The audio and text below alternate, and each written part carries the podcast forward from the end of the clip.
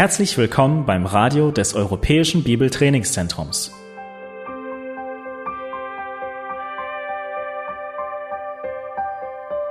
Unser Anliegen ist, dass der folgende Vortrag Sie zum Dienst für unseren Herrn Jesus Christus ermutigt.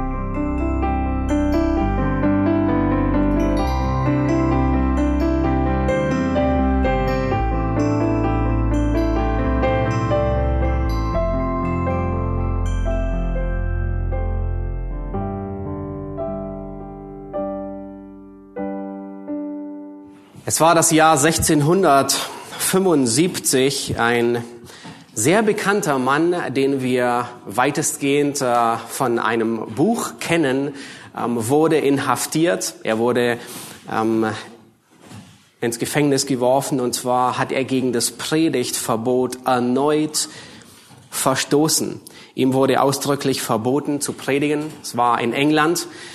Ähm, und äh, in dieser Zeit im Gefängnis, er hatte vier Kinder zu Hause, eins davon war blind, er hatte eine Frau, ähm, um die er sich liebend gekümmert hätte. Und ähm, in, in, in dieser widrigen Zeit, in diesen furchtbaren Jahren des Gefängnisses, wo man eigentlich denkt, das ist die dunkelste Zeit, kamen tatsächlich leuchtende Momente, ähm, sind eingetreten. Und dieser Mann, der ist uns heute am meisten bekannt durch das, was in dieser Zeit entstanden ist, nämlich die Pilgerreise. Ähm, ich denke, viele von euch kennen John Bunyan. Ähm, er hat äh, mehrere Bücher geschrieben, insgesamt 60. Eines der bekanntesten, das wohl bekannteste von ihm ist ähm, die Pilgerreise. Und die Pilgerreise hat er genau in dieser Zeit geschrieben, wo man menschlich gesehen äh, denken würde, das ist eine der dunkelsten Stunden. Und nicht selten geht es uns ebenso als Menschen, als Christen ähm, im, im, im Wandel mit Gott, dass wir denken, nun die Stunden der Widrigkeiten, die Stunden, die wir uns am wenigsten wünschen, die Stunden, mit denen, wo wir am stärksten unter Druck geraten sind, die Stunden, wo wir am unproduktivsten sind, wo wir am wenigsten Zeugnis sind. Aber äh, wir werden heute am Beispiel von Paulus sehen, dass genau die Stunden, von denen man in der Regel denkt, dass man wirklich ein Zeugnis ist, tatsächlich gebraucht werden können zu einem riesigen Zeugnis für das Evangelium. Nun, wenn Schwierigkeiten an unsere Vordertür klopfen und sie sich ankündigen, ähm, wer flieht meistens als erster durch die Hintertür? es ist die Freude, die uns entschwindet. Wenn sich Schwierigkeiten breit machen, was verlässt als erster den Raum? Es ist keine Freude da. Und es war nicht nur bei Paulus in Gefahr, sondern das erlebten auch die Korinth, äh, die Philipper. Nun, sie waren in unterschiedlichen Schwierigkeiten und äh, ihnen ist die Freude abhanden gekommen. Paulus, er war in großen Herausforderungen. Er war im Gefängnis, er saß hinter Gitter, ähm, er war angekettet. Eigentlich würde er viel lieber andere Dinge tun und dennoch ist dieser Brief ein Brief, wo die Melodie der Freude am deutlichsten zutage tritt. In Psalm 84, Vers 6 und 7, beziehungsweise 7, da heißt es, wenn solche, und es spricht über gottesfürchtige Menschen, wenn solche durch das Tal der Tränen gehen, machen sie es zu lauter Quellen. Nun, ich weiß nicht, wie es dir geht, aber das ist irgendwie fast unvorstellbar. Stell dir vor, du gehst durch das Tal der Tränen und das kann unterschiedliche äh, Ursachen geben. Vielleicht ist es für den einen ein Unfall, für den anderen eine Krankheit, ähm, vielleicht ist es für den einen ein, ein schreiendes Kind in einer Stunde, wo man es gerade nicht gebrauchen kann oder ein rebellisches Kind. Wir hoffen nicht, dass es der Ehepartner ist. Ähm, vielleicht sind es unterschiedliche Umstände, Herausforderungen, Druck, viel zu tun, viel Arbeit. Und gottesfürchtige Menschen, die können tatsächlich diesen Ort zu einem Quellort machen. Nun stell dir vor, wie geht das? Nun, das wollen wir bei Paulus heute lernen. Wir wollen sehen, ähm, dass er unerschütterliche Freude erlebt und sie ist im Evangelium verankert. Ähm, das ist der Titel der Predigt. Äh, ich habe überschrieben, die Predigt überschrieben mit dem Titel Unerschütterliche Freude ist im Evangelium verankert. Wir schauen uns heute Morgen den Abschnitt in Philippa 1, Vers 12 bis 18 an. Und wir werden sehen, dass trotz deprimierender Umstände, trotz Herausforderungen, trotz Widerstand, trotz Widrigkeiten, kann ein Mensch unerschütterliche Freude erfahren und leben, wenn er Gottes Perspektive über sein Leben hat. Nämlich, dass Gott wieder an erster Stelle ist und das Evangelium den Platz einnimmt, den es vorgesehen hat. Lass uns den Abschnitt lesen, ähm, Philippa Kapitel 1, die Verse 12 bis 18. Dort heißt es, ich will aber, Brüder, dass ihr erkennt, wie das, was mit mir geschehen ist, sich viel mehr zur Förderung des Evangeliums ausgewirkt hat, so dass in der ganzen kaiserlichen Kaserne und bei allen übrigen bekannt geworden ist, dass ich um des Christus willen gefesselt bin und dass die meisten der Brüder im Herrn durch meine Fesseln ermutigt, es desto kühner wagen, das Wort zu reden ohne Furcht. Einige verkündigen zwar Christus auch aus Neid und Streitsucht, andere aber aus guter Gesinnung. Nun, diese verkündigen Christus aus Selbstsucht, nicht lauter, indem sie beabsichtigen, meinen Fesseln noch Bedrängnis hinzuzufügen. Jene aber aus Liebe, weil sie wissen, dass ich zur Verteidigung des Evangeliums bestimmt bin. Was tut es? Jedenfalls wird auf alle Weise sei es zum Vorwand oder in Wahrheit, Christus verkündigt und darüber freue ich mich. Ja, ich werde mich auch weiterhin freuen. Und Paulus, er schreibt den Philippern diesen Brief und er will die Philipper wissen lassen, wie es um ihn steht. Nun, die Philipper, die machten sich große Sorgen, ähm, besonders um Paulus. Ähm, er war seit mehreren Jahren gefangen. Er konnte nicht mehr unterwegs sein. Und sie kamen zu dem Schluss, dass die Gefangenschaft von Paulus wirklich schlechte Auswirkungen hat für die Ausbreitung des Evangeliums. Es, es hemmt das Evangelium. Paulus ist nicht mehr unterwegs auf Missionsreisen, er ist nicht mehr unterwegs, Gemeinden zu gründen, äh, er ist nicht mehr unterwegs zu predigen. Ich meine, was geschieht alles mit, mit dem Evangelium?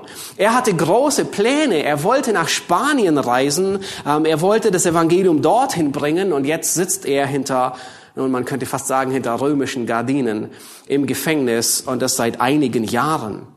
Die Apostelgeschichte, die endet ähm, mit äh, den beiden Versen, dass Paulus zwei Jahre in einer Mietwohnung in Rom bleibt, also in, in man könnte sagen, Untersuchungshaft. Und er nimmt alle auf, die zu ihm kamen, und dort verkündigt er trotzdem weiter jeder, jedem, der zu ihm kommt. Und er lehrt ihn vom Herrn Jesus. Das heißt dort mit aller Freimütigkeit und ungehindert. Nun, es ist gut möglich, wir wissen es nicht genau, ob Paulus mittlerweile ähm, diese Untersuchungshaft verlassen hat, seine Mietwohnung und äh, wegen dem Prozess, der jetzt bei dem Kaiser begonnen hat, ob er seine Unterkunft wechseln musste und nun wirklich hinter Gitter war, gefesselt, ähm, oder ob er noch dort war. Aber was wir wissen ist, dass, dass Paulus immer noch im Gefängnis sitzt. Er ist immer noch gefangen. Und die Philipper, die machen sich große Sorgen, zu Recht um Paulus. Was ist mit dem Evangelium? Da sind so viele Widrigkeiten. Da sind, ähm, es gibt viel Grund, unzufrieden zu sein, frustriert zu sein, entmutigt zu sein, deprimiert zu sein. Aber Paulus, er hat eine andere Perspektive über diese Schwierigkeiten. Und zwar, wir werden es nachher noch sehen, er bringt alles in Beziehung zu Christus. Und deswegen verzweifelt er nicht, sondern das ist der Grund, dass er voller Hoffnung ist. Aber ich möchte, dass ihr auch seht, was er sonst hier noch tut. Er, er hat eine göttliche Perspektive. Er hat sie, die Philippa nicht. Die Philippa, die sind frustriert und hoffnungslos. Bei ihnen hat die Freude schon die Hintertür verlassen. Aber bei Paulus ist sie noch da. Und was Paulus jetzt tut, ist, Paulus will, dass die Philipper ebenfalls diese Freude haben und sie erkennen. Und er sagt, er, er will sie nicht für sich behalten, diese göttliche Perspektive, sondern er will sie den Philippern weitergeben. Und dann sagt er, schaut hinein, Vers 12, ich will, dass ihr erkennt. Das heißt, Paulus sagt, hey, Philipper, ich will, dass ihr seht, dass all diese Umstände, dass sie nicht das Evangelium hindern, sondern dass das Evangelium weitergeht. Paulus, er, in gewisser Weise korrigiert er hier ihre falsche Sicht. Und es gäbe viele Möglichkeiten, dies zu tun. Er könnte sie tadeln, er könnte sie ermahnen. Aber hier gibt Paulus die Freude weiter. Sie schwappt über. Das ist eine Art und Weise von Paulus, die ansteckend ist. Die Philipper, sie dachten, die ganzen Umstände würden ein Hindernis sein. Und jetzt zeigt Paulus mit zwei Beispielen auf, dass es nicht zutrifft. Nun, die Philipper, sie hatten andere Erwartungen. Ihre Kompassnadel, die war geeicht auf Paulus. Sie erwarteten, dass das Evangelium mit Paulus weitergeht. Aber weil Paulus jetzt im Gefängnis ist, sind sie deprimiert. Und was Paulus hier tut, ist, er, er korrigiert, er eicht ihre Kompassnadel neu und nordet sie nicht auf Paulus, sondern auf Christus ein und auf das Evangelium. Und er nennt ihnen zwei Gründe, warum Paulus sich freut und gibt sie weiter und sagt, nun, deswegen sollt auch ihr euch freuen. Der erste Grund ist, das Evangelium schreitet voran trotz Widerstand. Schaut nochmal Vers 12. Da sagt er, ich will aber, Brüder, dass ihr erkennt, wie das, was mit mir geschehen ist, sich vielmehr zur Förderung des Evangeliums ausgewirkt hat. In anderen Worten sagt Paulus hier, meine Gefangenschaft dient schlussendlich, dass das Evangelium sich noch mehr ausbreitet. Nun, Paulus, er ist nicht in Spanien, um weitere Gemeinden zu gründen. Er ist nicht auf anderen Missionsreisen unterwegs, um das Evangelium dorthin zu bringen. Und trotzdem lässt sich das Evangelium nicht bremsen. Das Evangelium lässt sich nicht in Ketten legen. Und dann sagt er, meine Gefangenschaft ist kein Hindernis für das Evangelium. Sowohl außerhalb der Gemeinde als auch innerhalb der Gemeinde geht das Evangelium weiter. Schaut euch Vers 13 an. Und hier beschreibt er, wie das Evangelium außerhalb der Gemeinde weitergeht. In Vers 13 sagt er, so dass in der ganzen kaiserlichen Kaserne und bei allen anderen, bei allen übrigen bekannt geworden ist, dass ich um des Christus willen gefesselt bin. Nun, Paulus, ähm, hier, er spricht hier von der kaiserlichen Kaserne. Ähm, Rom hatte 9000 Elitesoldaten und das war die persönliche Leibwache des Kaisers. Und das ist die Kaserne, wo sie untergekommen waren. Nun, Paulus, er ist angekettet an einen dieser römischen Soldaten. Und zwar 24 Stunden rund um die Uhr. Ähm, sie schoben Wache in der Regel ähm, sechs Stunden pro Tag. Das heißt, pro Tag waren vier Soldaten bei Paulus. Alle sechs Stunden Schichtwechsel. Er war gefesselt über zwei Jahre hinweg, mindestens. Und dieser Vers, der ist beinahe schon ironisch. Paulus, er ist im Herzen des römischen Weltreiches. Er, er wollte schon immer dorthin. Und Gott bringt ihn in Verbindung mit der Leibwache des Kaisers, mit der Eliteeinheit der Kaiser. Nun, man könnte fast sagen, Paulus ist das trojanische Pferd Gottes. Was für ein, was für eine Ironie. Und Gott hat überall seine Männer, die sein Evangelium verbreiten. Mein Wunsch ist, dass wir, jeder von uns, dass wir zu, da, zu, zu solchen Menschen werden wie Paulus, inmitten einer verdrehten und verkehrten Welt. Obwohl er Gefangener ist, hat er Zutritt, man könnte fast sagen, bis ins Schlafzimmer des Kaisers. Das Evangelium, es macht keinen Halt vor einer Festung. Es findet immer einen Weg hinein. Nun stell dir vor, Paulus, er ist hier mit diesen Soldaten Tag für Tag, ich meine Stunde für Stunde, Minute für Minute angekettet. Sie bewachen ihn. Da sind nicht viel ähm, Zentimeter Hand an Hand angefesselt. Und was, worüber redet Paulus in dieser Zeit? Ich weiß nicht, worüber ihr euch reden würdet. Vielleicht über die schlechte Behandlung, andauernd, man, ich meine, man findet so viel zu murren. Wahrscheinlich hat er auch Nachrichten gehört und könnte sich über alles aufregen, fürchterlich, wie, wie doch die Politik so schlecht ist und die Christen es ihnen so schlecht geht. Das Leben ist so ungerecht und eigentlich ist er nicht schuldig und hier sitzt jetzt hier, so verschwendet so viele Jahre seines Lebens in diesem Gefängnis. Abgesehen davon hat man überhaupt keine Privatsphäre hier. Nun, er könnte meckern und sagen, man kann auch nicht mal ohne Soldaten auf Toilette gehen. Er hätte sagen können, nun, kannst du mich für einen Augenblick alleine lassen, wenn ich mit meinen Freunden bin? ähm, damit wir wenigstens ungestört reden können. Tut das Paulus? Nichts davon. Nichts davon. Was tut er? Er verkündigt das Evangelium. Nun stell dir vor, da ist ein Elitesoldat, der das erste Mal Paulus bewacht er hat keine Ahnung, wo Paulus herkommt. Äh, wahrscheinlich gab es auch damals so Akten, ähm, wo er nachschlagen konnte und er schlägt nach und sieht, er ist römischer Bürger und das ist wahrscheinlich schon alles, das er ähm, herausfindet. Und äh, er tritt seinen Dienst an ähm, morgens um 6 Uhr und äh, beginnt seinen Dienst bei Paulus. Und eine der ersten gewöhnlichsten Fragen, die man so stellt, ist nun, warum bist du hier? Nun, ähm, Soldaten und äh, Leute, die im Gefängnis arbeiten, die haben schon die unterschiedlichsten Antworten gehört. Und in der Regel sehen sich alle als unschuldig. Ähm, nun, Paulus antwortet, ich bin wegen Jesus Christus hier. Nun, vielleicht würde der Soldat erwidern und sagen, nun, wer ist das? Hast du ihn umgebracht? Und Paulus sagt, nein, aber schön, dass du danach fragst. Wie lang geht deine Schicht? Lass mich ein wenig beginnen. Und er beginnt und sagt, nun, ich bin in Ketten, weil ich Jesus Christus diene. Er ist Jesus Christus, er ist Gott. Er hat sich so sehr gedemütigt. Er ist gehorsam geworden dem Willen Gottes und er starb an einem römischen Kreuz unter römischer Herrschaft.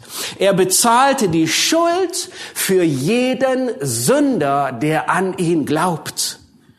Nun, trotz römischer Wachen, und ich weiß, ihr seid gut, aber trotz römischer Wachen ist er vom Tod auferstanden, weil Gott ihn auferweckt hat. Und er hat ihn zur Rechten Gottes gesetzt. Ich bin Jude und ich habe diese Sekte bis aufs Blut bekämpft. Aber auf dem Weg nach Damaskus ist Christus mir erschienen der Lebendige und Auferstandene. Und er hat mir befohlen, seinen Namen unter alle Nationen zu verbreiten. Er ist der Retter für jeden, der an ihn glaubt. Und er wird eines Tages zurückkehren, um jeden Menschen zu richten. Und schlussendlich wird jeder, auch du, sein Knie vor ihm beugen müssen und mit seiner Zunge bekennen, dass Jesus Christus der Herr ist, zur Ehre Gottes des Vaters. Nun, die Soldaten, die haben vielleicht geschmunzelt, haben gedacht, was ist das für ein verrückter Typ? Aber sie haben ihn beobachtet. Am nächsten Tag war die nächste Schicht. Und was sie feststellen ist, dass dieser Mann tatsächlich nicht schuldig ist. Sein Verhalten stimmt mit seiner Botschaft überein. Nun stell dir vor, das hat Paulus mit jedem Soldaten gemacht, der ihn bewacht hat, ihm das Evangelium erzählt.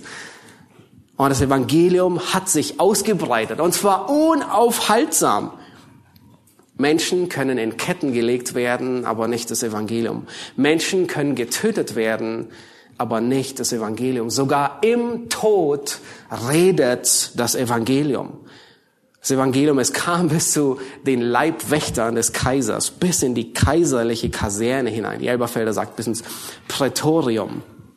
Alle haben gemerkt, dieser Mann, er würde lieber sterben, wie seinen Herrn zu verleugnen.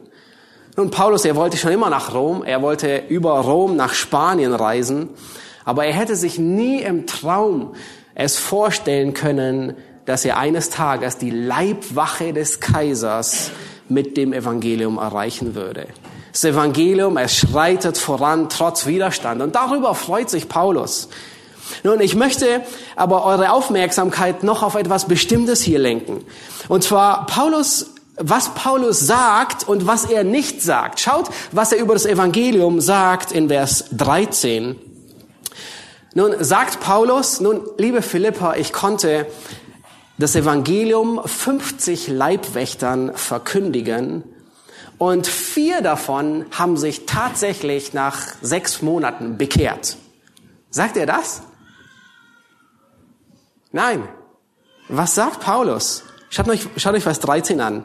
Er sagt, in der ganzen kaiserlichen Kaserne und bei allen, bei allen anderen ist bekannt geworden, dass ich um des Christus willen gefesselt bin. Nun, das ist, worüber er sich freut. Alle wissen, ich bin ein Christ und ich bin hier um Christi willen. Das ist seine Freude. Nun, gegen Ende des Briefes, besonders wenn wir uns die Grüße ansehen, Kapitel 4, Vers 22, da, da sagt er, es grüßen euch alle, besonders die aus des Kaisers Haus. Nun, ich denke, wir können annehmen, dass tatsächlich einige zum Glauben gekommen sind in diesem Dienst. Aber das erwähnt Paulus gar nicht. Er sagt nicht, ich habe 50 evangelisieren und vier kamen zum Glauben, weil das ist gar nicht sein Ziel gewesen, weil er die Bekehrung nicht bewegen kann. Natürlich will er, dass Menschen zum Glauben kommen. Das wollen wir alle. Aber wir können die Bekehrung nicht bewegen. Sondern Paulus, er freut sich darüber, dass in der ganzen Kaserne alle das Evangelium gehört haben. Alle wissen, er ist Christ. Er vertritt Christus, er ist für seinen Dienst hier. Und darüber freut er sich. Das, das, ist, das bedeutet, dass das Evangelium sich ausgebreitet hat. Obwohl gar nicht so viele ihn angenommen haben. Natürlich einige vielleicht, aber gar nicht so viele. Ganze Geschichte, ähm, wie Paulus hier dient. Nun, mit der Zeit merken die Soldaten, dass Paulus kein Schwerverbrecher ist, sondern er ist tatsächlich ein Gefangener. Er trägt die Fesseln wegen Christus. Und das ist die Ausbreitung des Evangeliums. Er sagt, die wissen alle Bescheid. Paulus ist ein Zeugnis für das Evangelium. Das ist sein Auftrag, nicht mehr und nicht weniger. Das Ergebnis bleibt Gott überlassen, ob sich ein Soldat bekehrt, ob sich vier oder zehn oder hundert bekehren, das kann Paulus nicht bewirken. Er kann es nicht bewerkstelligen. Aber sein Auftrag ist, das Evangelium zu verkündigen. Und alle wissen, er ist hier wegen Christus. Und er sagt, hey, das ist das Evangelium, es geht voran. Das ist dasselbe, was Apostelgeschichte 1, Vers 8 sagt, wo Jesus sagt, ihr werdet meine Zeugen sein. Jesus sagt nicht, ihr werdet zehn Leute bekehren, ihr werdet hoffentlich hundert Leute bekehren. Nein. Unsere Aufgabe ist, Zeugen Jesu Christi zu sein. Nicht mehr und nicht weniger. Das ist das, was Petrus sagt, als er sagt, dass wir die Tugenden dessen verkündigen, der uns berufen hat aus der Finsternis zum Licht. Das heißt, wir verkündigen ihn, wir sagen, wer er ist. Und dadurch wird Christus verherrlicht. Paulus war an Soldaten gefesselt, aber das Evangelium war nicht in Ketten.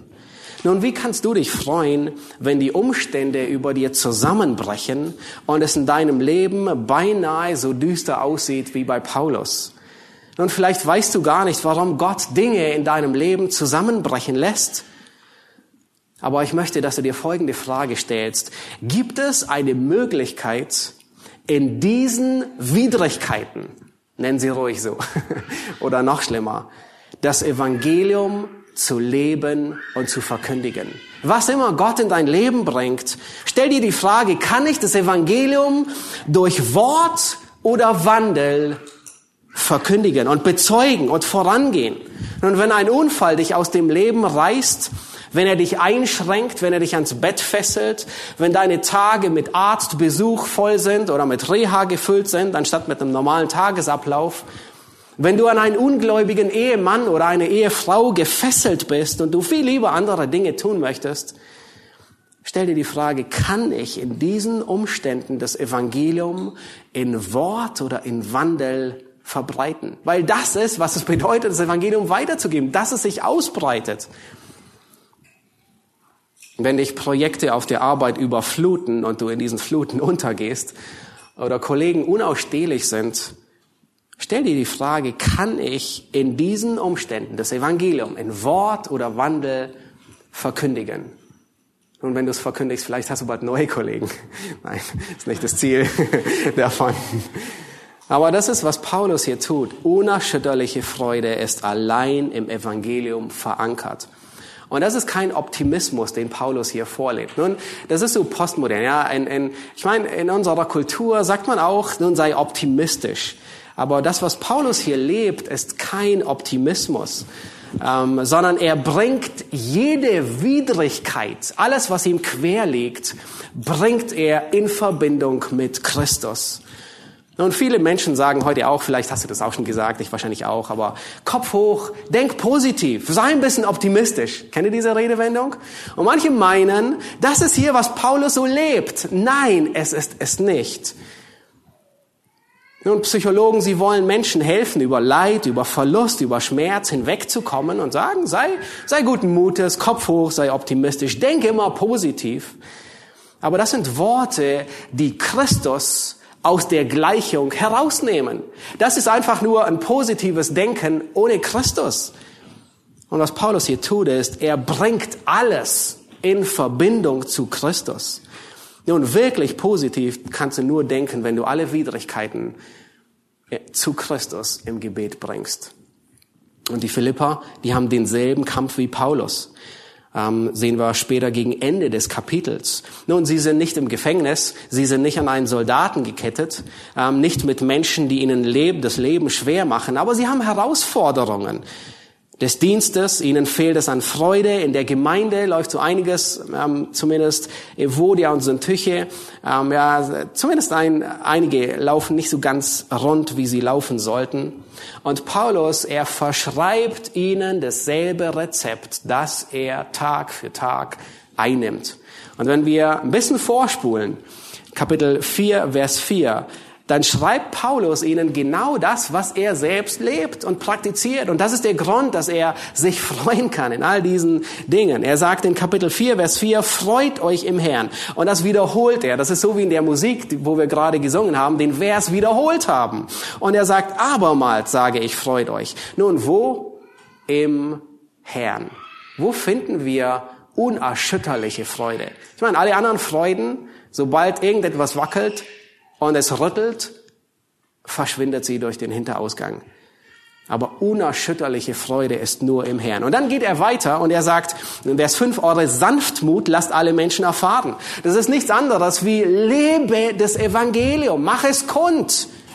Nicht nur in Wort, sondern auch im Wandel. Und dann geht er über und sagt, sorgt euch um nichts, sondern bringt alle eure Widrigkeiten durch Gebet und Flehen mit Danksagung vor Gott. Das ist, was Paulus selbst tut und am Ende, und hier ist er das Vorbild und er, und er lebt es ihnen vor in unserem Abschnitt, am Ende des Briefes befiehlt er es ihnen sogar. Er muss ihnen sogar einen Befehl erteilen, freue dich, weil eben das abhanden gekommen ist.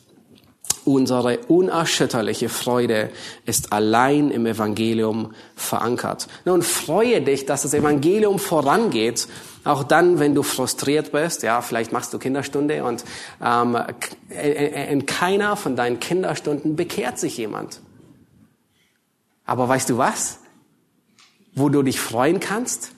Hey, ich kann heute Morgen diesen sechs, sieben, acht, neun Kindern das Evangelium verkündigen. Es geht voran.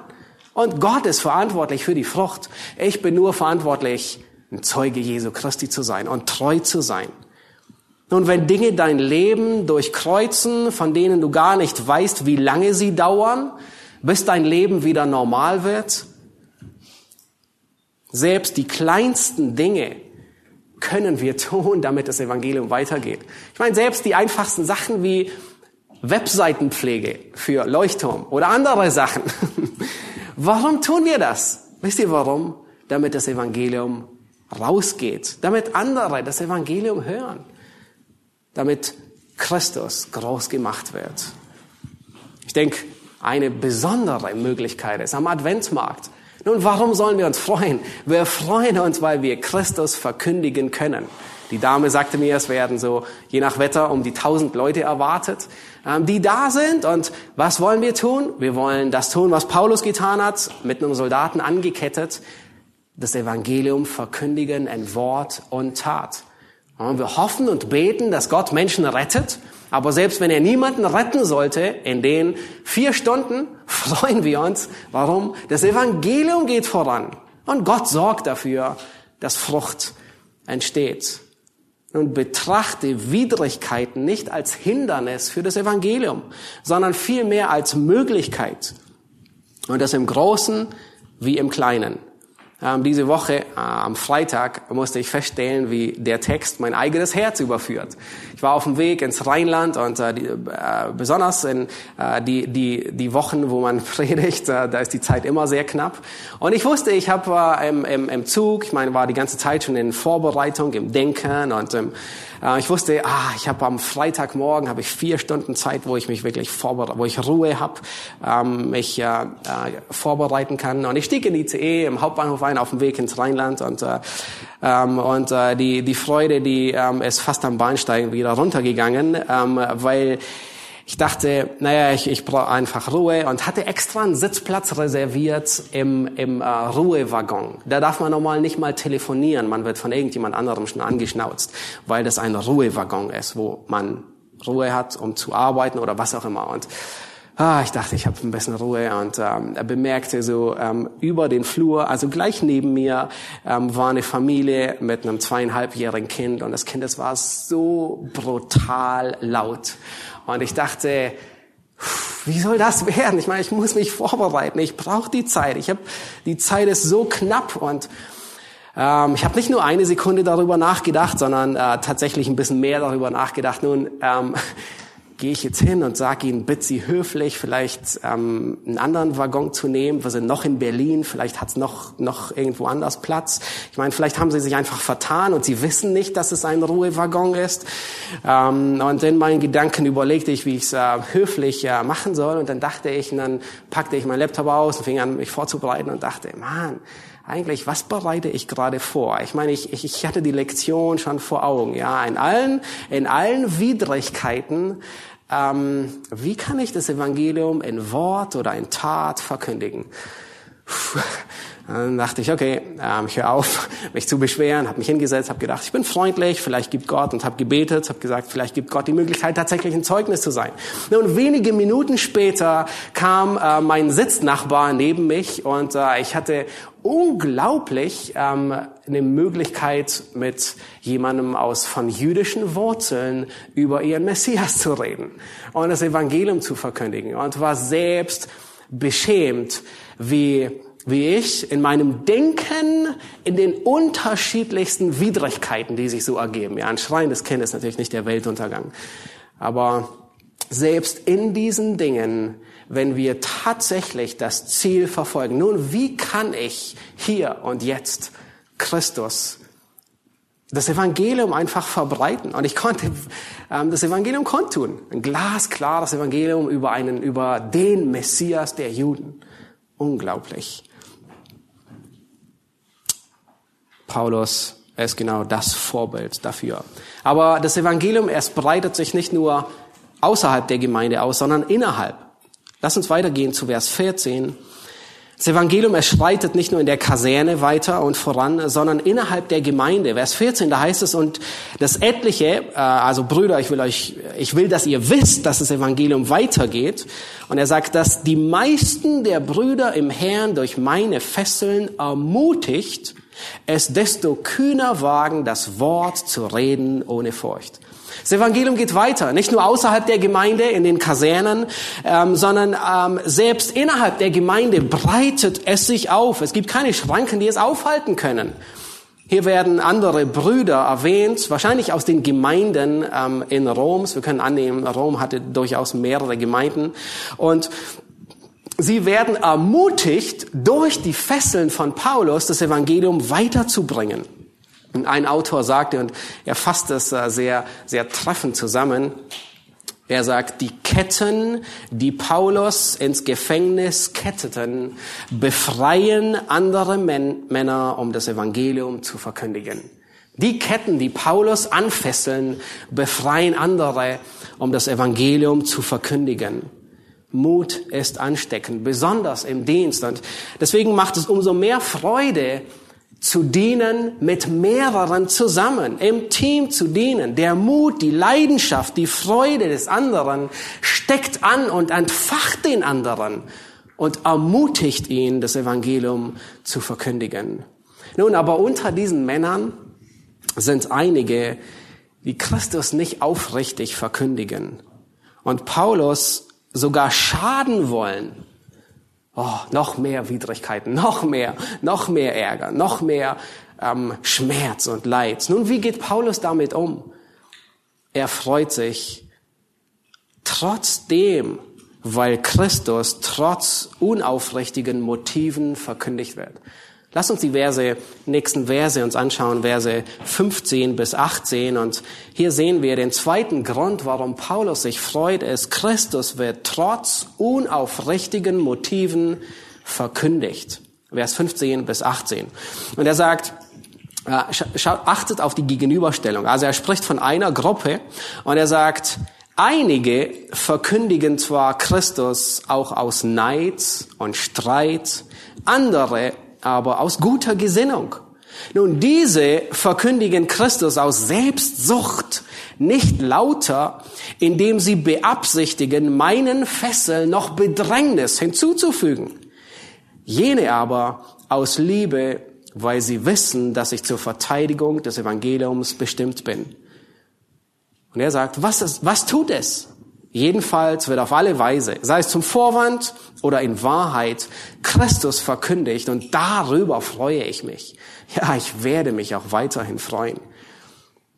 Nun schaut euch an, wie Paulus über diese Männer, die nicht lauter sind, die unaufrichtig sind, redet und wie, mit, mit welchen Eigenschaften er sie beschreibt. Nun, er nennt sie, ähm, sie sind neidisch, sie handeln aus Neid, aus Streitsucht. Das heißt, sie lieben es, Debatten und äh, theologische Auseinandersetzungen zu führen und zu denken, ah, du denkst das, nun komm, ähm, komm, wir messen uns ein wenig theologisch. Ja, wir führen ein theologisches Duell.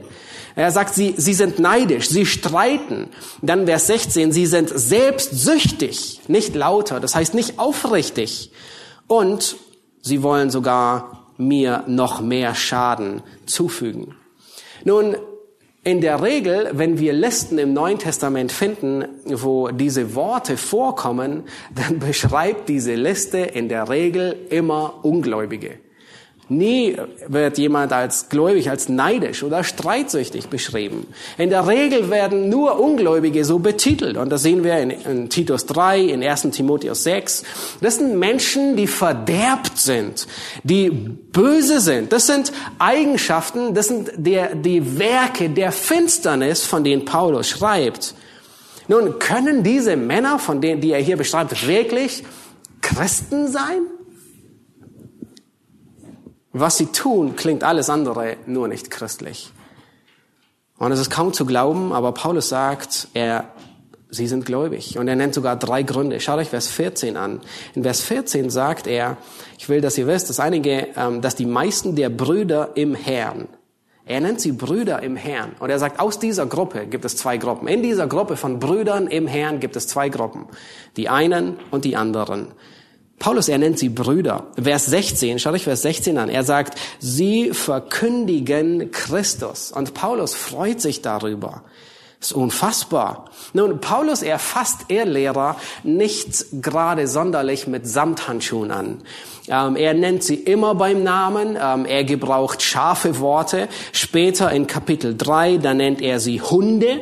Er nennt sie böse Arbeiter. Er nennt sie die Zerschneidung. Ähm, also er, er, er offenbart sie. Und wenn es wirklich um Ehrlehrer geht, dann nimmt er kein Blatt vor den Mund. Aber das sind keine Ehrlehrer. Das sind nicht dieselben Leute wie die Philippa nachher, mit denen sie zu tun haben, sondern Paulus, er, er nennt sie tatsächlich Brüder. Sie sind keine Vorbilder, aber sie verkündigen kein falsches Evangelium. Sie sind nicht Feinde des Kreuzes, obwohl sie kein, obwohl sie kein Vorbild sind. Es sind Brüder, die Christus verkündigen. Es sind Brüder, die das Evangelium verkündigen, aber das Evangelium nicht leben. Das ist unvorstellbar. Diese Männer, sie verkündigen das Evangelium, aber sie leben es nicht. Nun, vielleicht sitzt du da und du denkst, aber das ist nicht richtig. Ja, es ist nicht richtig. Das ist korrekt. Und Paulus, er ermutigt die Philipper auch nicht, dem Beispiel zu folgen. Er sagt nicht nur, na, ahmt sie nach. Nein, er tut genau das Gegenteil. In Kapitel 2, Vers 3, da sagt er, tut nichts aus Selbstsucht. Und ich meine, die Eigenschaft erwähnt er gerade für, die, für diese bösen Brüder, die selbstsüchtig sind. Er sagt, nein, nein, nein. Also genau das Gegenteil. Er warnt sie davor. Diese Männer, die sind wie Simson. Ein Charakter, der nicht nachahmungswürdig ist und dennoch kann Gott sich durch sie verherrlichen. Gott ist fähig, seine Ziele zu erreichen, sogar durch diese miserablen Gläubigen. Er kann sich tatsächlich verherrlichen, auch durch Gefäße der Unehre. Nun, der Text sagt nicht genau, wie der Schaden aussieht, den sie Paulus hier anrichten. Wir wissen nicht genau, wie haben sie Paulus Schaden zugeführt. Ähm, nun, sie waren auf jeden Fall im Evangelium. Und wie kam es dazu? Nun, sie hatten den Römerbrief.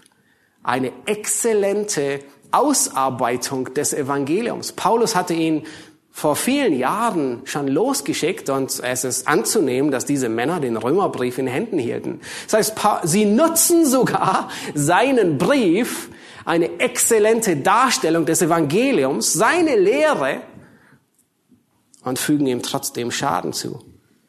Sie waren gut unterwiesen, Vielleicht waren sie sogar in diesen zwei Jahren, in denen Paulus in, ähm, in Rom in der Mietwohnung war, vielleicht waren sie sogar bei ihm zu Besuch und sind von ihm unterwiesen worden, haben Bibelstule bei Paulus im Gefängnis gemacht. Äh, möglicherweise ist so Onesimus zum Glauben gekommen, ein, ein, ein Sklave von Philemon. Vielleicht sind sie bei Paulus unterwiesen worden, aber nun beginnen sie selbst das Evangelium zu predigen das Evangelium in den Gemeinden in Roms zu verkündigen und sie meinen, die Weisheit mit Löffeln gefressen zu haben. Sie predigen aus falschen Motiven. Sie predigen aus Neid und aus Streitsucht. Und da kommen Mitglieder aus den Gemeinden aus Rom ähm, zu Paulus ins Gefängnis und sie berichten ihm und sagen, hey Paulus, das sind so diese Männer, wer, wer weiß, vielleicht waren sie sogar seine Schüler ähm, irgendwann. Sie haben zumindest den Römerbrief von ihm und haben einiges von ihm übernommen. Ähm, und sie reden gegen dich, diese Männer. Sie reden schlecht über dich, Paulus. Sie verleumden dich. Nun, sie denken, es ist an der Zeit, dass du abgelöst wirst. Sie ziehen deinen Namen durch den Dreck und zwar durch die ganze Stadt hindurch. Nun, wie würde jemand antworten? Nun, schaut euch Vers 18 an, was Paulus antwortet. Was tut es? Wird auf diese Weise oder auf jene Weise, sei es zum Vorwand oder in Wahrheit, Christus verkündigt. Und darüber freue ich mich. Er freut sich nicht über die Sünde dieser, ähm, dieser Männer, sondern er freut sich, dass Christus weiterhin verkündigt wird. Und solche Situationen, sie gehören zu den härtesten Schlägen, ähm, die jemand erlebt. Ähm, vom Feind angegriffen zu werden, das ist weitestgehend normal. Ähm, das würden wir in der Regel erwarten, ja. Aber wenn das Feuer aus den eigenen Reihen eröffnet wird, dann ist es äußerst schmerzhaft und traurig. Zu verleumden, zu kritisieren. Und dieser Abschnitt, er erinnert uns, dass es das schon immer gab und bis Christus wiederkommen wird, immer geben wird. Paulus hat es erlebt, dass Männer aus eigenen Reihen gegen ihn, ihn treffen und gegen ihn schießen. Und Paulus, er warnt die Ältesten in Ephesus, ähm, und, und warnt sie, dass aus ihren eigenen Reihen etwas dergleichen geschehen kann. Christus hat es erlebt. Johannes, der Apostel, hat es erlebt. Und doch ist es immer überraschend, wenn etwas dergleichen geschieht. Wir sind dankbar, dass wir es als Gemeinde nicht erleben momentan. Ähm, aber selbst christliche Werke, wir hatten es letzten Sonntag gesagt, das EBDC durchlebt momentan ähm, Zeiten, wo aus christlichen Reihen geschossen wird und man nicht klar unterscheidet, wer ist Feind und wer ist Freund. Und besonders als, als Leuchtturmgemeinde wollen wir darauf achten, dass wir, dass wir böse Worte gegeneinander, dass wir Verleumdung im Keim ersticken. Ähm, wir werden im Verlauf vom Philippa-Brief noch dahin kommen wo, und, und uns immer wieder daran erinnern, dass, dass wir Selbstsucht ablegen, weil das ist ähm, die, der Nährboden für Einheit. In solchen Zeiten der größten Enttäuschung, wo man im Sumpf der, des Selbstmitleides am liebsten versinken möchte, oder in solchen Zeiten, wo man aus dem Turm der Rache mit Feuer erwidern möchte, sogar hier hat Paulus das Evangelium fest vor Augen. Und er findet unerschütterliche Freude im Evangelium und nicht an der Sünde der Geschwister. Paulus, er freut sich, dass Christus verkündigt wird. Und solange Christus gepredigt wird, ist Paulus nicht besorgt um sein Ansehen. Er, Paulus ist nicht besorgt um seinen Ruhm, um den Einfluss, den er verliert im Vergleich zu den anderen. Nein, Paulus, was Paulus sehen will, ist, er sagt, ich will sehen, dass das Evangelium voranschreitet. Er freut sich, wenn das Evangelium voranschreitet und nicht, wenn Paulus voranschreitet, sondern er freut sich, dass Christus gepredigt wird. Es geht ihm nicht um sich selbst, sondern es geht ihm um Christus. Er will seinen Namen groß machen und nicht Paulus Namen groß machen.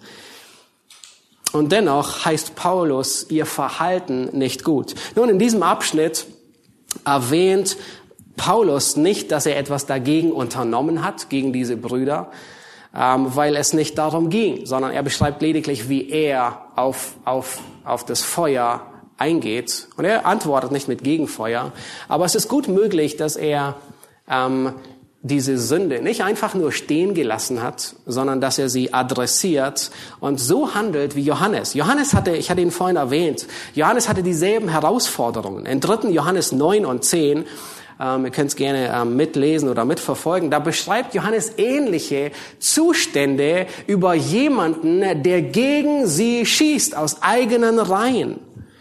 Und dort beschreibt er, wie damit umzugehen ist. Und er sagt in 3. Johannes 9, Vers 10, ich habe der Gemeinde geschrieben und Diotrephes, das war der, der geschossen hat, Diotrephes, der bei ihnen der Erste sein möchte, also sehr viele Ähnlichkeiten, alles aus Selbstsucht, wie diese Männer, er nimmt uns nicht an. Darum will ich ihm, wenn ich komme, seine Werke vorhalten, die er tut. Das heißt, Johannes sagt nicht, da kommen wir, lass uns einfach ähm, christlichen Schwamm drüber, der Nächstenliebe, ähm, er, er, sondern er sagt nun, das ist Sünde, die muss angesprochen werden. Und er sagt, die seine bösen Taten, die will ich ihm vorhalten. Vers 10, darum will ich, wenn ich komme, seine Werke vorhalten, die er tut, indem er uns, und jetzt beschreibt er die Werke, die er tut, indem er uns mit bösen Worten verleumdet. Und damit nicht genug, er selbst nimmt die Brüder nicht auf und verwehrt es auch denen, die es tun wollen und stößt sie aus der Gemeinde hinaus. Nun, da sind einige, die wirklich Paulus, dem äh, Johannes, dem Apostel, gehorsam sind, wahrscheinlich vielleicht die Gemeinde in Ephesus, wo er, wo er aufgewachsen ist oder was auch immer. Und dieser Diotrephes, wo auch immer er war, er, er, er verleugnet, er verleumdet Johannes und er erlaubt noch nicht einmal der Gemeinde, die Leute aufzunehmen, die von Johannes kommen. Ziemlich ähnliche Zustände wie hier äh, Paulus in Philippi beschreibt oder in Rom. Und dennoch schreibt Paulus, ich kann mich freuen, weil ich weiß, dass das Evangelium vorangeht. Er freut sich nicht an der Sünde. Das heißt, sich zu freuen, dass das Evangelium vorangeht, bedeutet nicht, dass man die Sünde stehen lässt, dass man so tut, als wäre alles in Ordnung, als wäre sie nie geschehen, Gott will ihn richten. Nun, das wäre er sicherlich. Aber es bedeutet, dass man sich nicht vom Bösen überwinden lässt, um selbst Böses mit Bösem zu erwidern.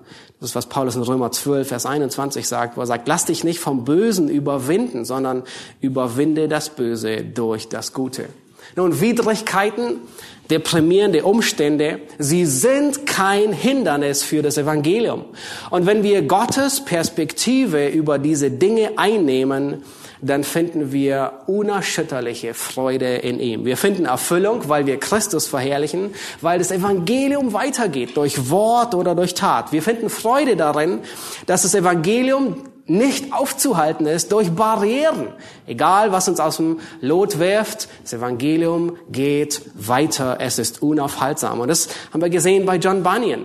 Ähm, in Situationen, ähm, die ihn am härtesten treffen, geht das Evangelium weiter. Und selbst dort, an diesen dunklen Orten, entstehen großartige Werke. Ich meine, die Pilgerreise, wirklich ein Buch, das vielen von uns, besonders vielen Kindern, ähm, das Evangelium Christi nahebringt. Und seht ihr, ich meine, er war treu in den Widrigkeiten und die Auswirkungen von ihm, von Bunyan, erleben wir immer noch. Ähm, Und dasselbe wird geschehen, selbst wenn wir tot sind. Das heißt, wir freuen uns. Das Evangelium geht weiter. Da ist unsere Freude drin, weil Christus verherrlicht wird. Es traf auf Paulus zu. Ich möchte zum Schluss mit einer Liedstrophe enden, die wir vorhin gesungen haben. Und äh, ich war überwältigt und dachte, man, Fanny Crosby ähm, ist unglaublich, ähm, äh, wie, wie, wie gut sie den Refrain zusammengefasst hat. Das ist in gewisser Weise, also könnte man sagen, wirklich der Kern der Predigt. Sie sagt, ähm, lasst mich zwei Minuten Zeit zu nehmen und darüber nachzudenken in den unterschiedlichen Schwierigkeiten oder Widrigkeiten, in denen ihr seid, Herr, zeige mir, wie, wie kann ich dich verherrlichen? Wie kann ich dafür sorgen, dass das Evangelium sichtbar wird in Wort oder und in Tat? Jesus Christus, das Einzige, wo wir unerschütterliche Freude finden, ist in dir, im Evangelium. Und wenn das Evangelium vorangeht, wenn das Evangelium in Wort und in Tat fortschreitet und weitergeht. Herr, wir danken dir für diesen Abschnitt im Philipperbrief, wo wir am Beispiel von Paulus sehen durften, dass er sich wirklich darin freut und sein Herz zur Ruhe kommt, im Wissen, dass das Evangelium vorwärts geht, dass du geehrt wirst Herr, wir ähm, können nichts zu, den, ähm, zu dem Ergebnis tun, aber Herr, unsere Aufgabe ist es, treu zu sein, das Evangelium zu verkündigen, ähm, treue Zeugen zu sein, die von dir sprechen. Herr, wir bitten, dass du uns Mut gibst, in den unterschiedlichsten Situationen, Herr, wo wir, ähm, wo die Freude weichen will, ähm, dass wir uns ins Bewusstsein rufen, wo wir Freude finden. Wir bitten dich, Herr, dass du ähm, uns äh, weise und richtige Worte gibst, Herr, wo wir mit Menschen ins Gespräch kommen, ähm, um wirklich ein, ein lebendiges, sichtbares Zeugnis für dich zu sein. Herr, wir danken dir für die vielen Beispiele, die wir sehen durften, Herr, dass trotz aller Widrigkeiten, allem, aller Schwierigkeiten, aller Probleme, die da sind, das Evangelium weitergeht, vorangeht, dass es nicht zu bremsen ist und dass darin unsere Freude ist. Wir wollen dich anbeten und dir danken. Amen.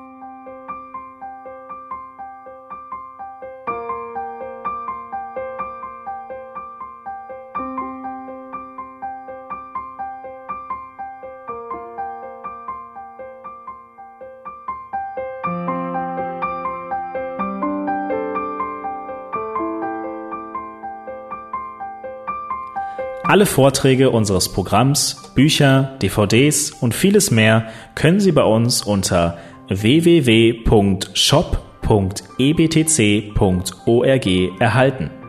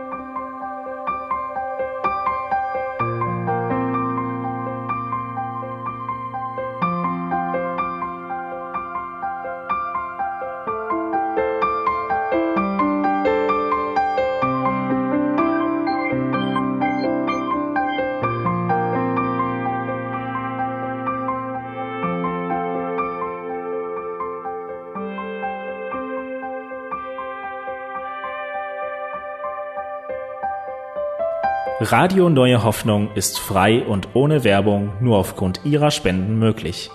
Wenn Sie weitere Informationen dazu finden möchten, wie Sie Radio Neue Hoffnung unterstützen können, besuchen Sie die Webseite www.rnh.de.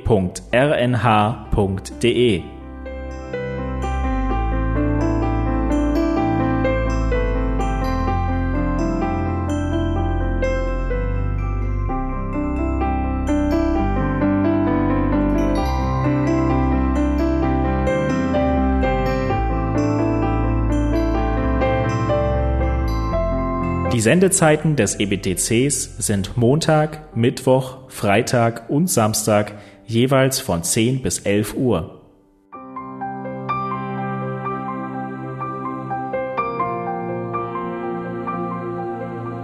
Sie finden uns im Internet unter www.ebtc.org.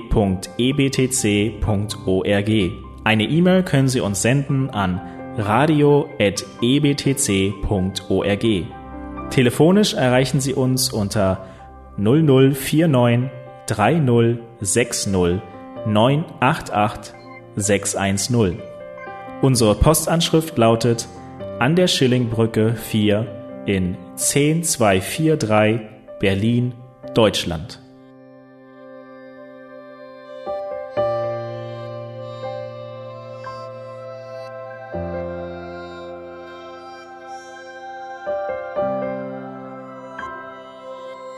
Auf Wiederhören und bis zum nächsten Mal beim EBTC Radio.